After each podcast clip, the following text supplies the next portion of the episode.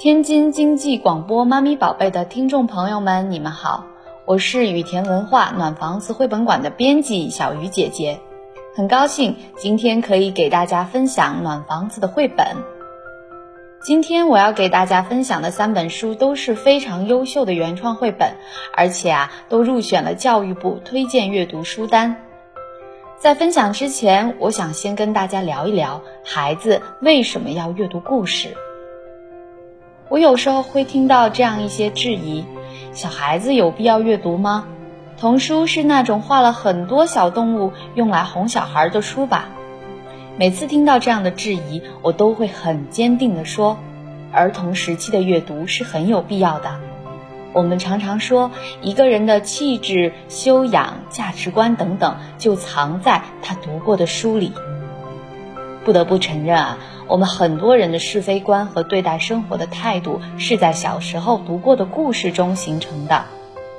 我们在懵懂的时候，通过阅读就知道了人生在世该做什么，不该做什么，何为勇敢，何为懦弱，何为善良，何为丑恶。我们在书中看到了各种不一样的人生，看到在这个大千世界。原来在另一个地方，有人在经历着这样或那样的事情，甚至我们会因为书里的某个人物而暗暗下定决心要成为一个像他一样的人。这一切都深深地影响了我们的成长轨迹，这就是故事的力量，阅读的力量。今天我想跟大家分享的这三本绘本都入选了教育部推荐阅读书单。故事啊，不仅好读有趣，而且能够对孩子的成长起到积极的影响。第一本想跟大家分享的是著名儿童文学作家梅子涵和绘本画家田雨合作创作的《敲门小熊》。这本书获得的奖项实在是太多了。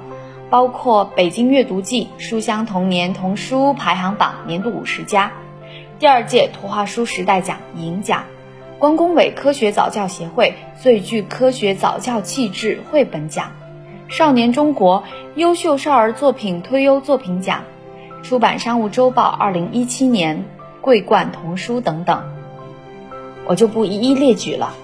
故事讲述的是一只小熊的敲门之旅。在这趟旅程中，它不断的敲门。听到这里，你可能会觉得很好奇啊，为什么小熊要敲门呢？小熊的回答是：没什么，就是想敲一敲。你猜故事会如何发展呢？故事中，越来越多的人加入这个敲门的队伍。小熊不仅收获了新的朋友，收获到成长中的各种惊喜，还去到了更高更远的地方，看到了更广阔的世界。听到这个故事，你可能又会想：这个故事想表达什么呀？作家用敲门隐喻什么呢？其实，敲门的路，我们可以看成是成长的路。你不知道每一扇门后面是什么，但是如果你保持好奇心和探索的态度，愿意迎接挑战，也许每敲开一扇门，都会收获意想不到的惊喜。孩子就是在这样的探索中收获智慧，慢慢成长起来的。第二本想跟大家分享的绘本可以说是原创绘本中难得一见的佳作，它是第二届金钥匙绘本创作大赛的金奖作品《百鸟朝凤》。不仅中国的孩子在看，欧洲的孩子也在看，它已经输出了多个语种的版权了。如果爸爸妈妈希望通过阅读培养孩子的文化自信，让孩子更了解中国传统之美，传承中华勤劳善良的美德。那么千万不要错过这本书。故事讲述了小男孩团子独自一人在家中时经历的一场梦境。在梦中，他穿越时空，领略到中国古代建筑的壮美和市井生活的繁荣，并从白鹿口中得知了凤凰由于勤劳、善良且乐于分享，得到了鸟儿的报答，自己从一只平凡的小鸟变成了神鸟。这个传统故事你可能听过很多版本，但是这本绘本特别难得的是，它的画面集合了汉画、象砖、敦煌壁画、山水画、界画、刺绣、粉彩瓷等诸多中国传统艺术元素浑然一体，精彩绝伦。图画的细致和现代的演绎，为广大读者带来一场视觉盛宴。如果你手中刚好有这本书的话，你一定要好好翻开，欣赏一下属于我们中国的美。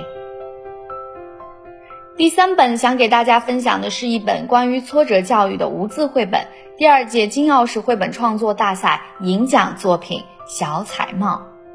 这本书背后的创作初心很打动人，作者是一对夫妇。这本书源于他们儿子的经历，通过这本书，他们想告诉自己的孩子，也告诉所有的孩子，人生当中总会遇到挫折。面对挫折，你既要有不懈追求目标的勇气，也要有适时放手的智慧。故事讲述的是小熊有一顶心爱的小彩帽，在路上走着的时候，小彩帽突然被风吹跑了。小彩帽先后落到了乌龟背上、青蛙身上、鸭子头上。小熊一路追赶，眼看就要追上了，谁知一只大鸟又把小彩帽叼到了空中。如果你读到这里，肯定会觉得糟了，小熊这下白追了。但是你千万不要气馁，读下去，结局的反转一定会让你惊喜不已。这是一本可以给孩子勇气的绘本。现实中很多事情并非总如人意，生活里的小熊很可能追逐了半天却一无所获。作者夫妇说，虽然不舍，我们该告别的时候还是要告别。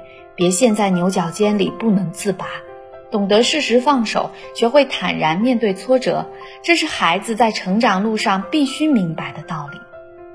以上就是小鱼姐姐跟大家分享的三本绘本了，希望你会喜欢，也希望你能从中获取些许力量。谢谢你的收听。